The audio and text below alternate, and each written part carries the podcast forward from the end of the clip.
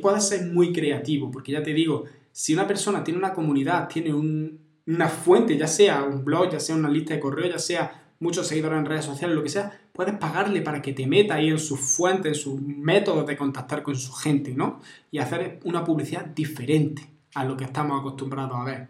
Y así eres más creativo, más innovador y muchas veces este tipo de publicidad, al estar recibiéndola de alguien del que confías, es más creíble que cuando simplemente la ves por ahí.